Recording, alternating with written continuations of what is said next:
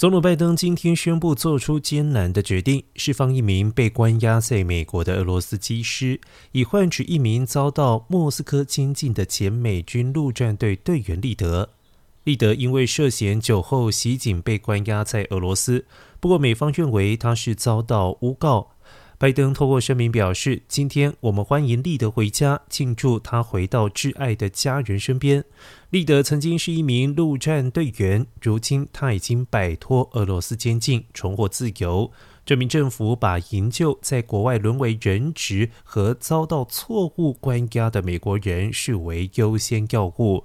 而另外一方面，莫斯科宣布用立德交换因为涉及毒品走私案而遭到美国监禁的俄罗斯籍货机驾驶员亚洛申科。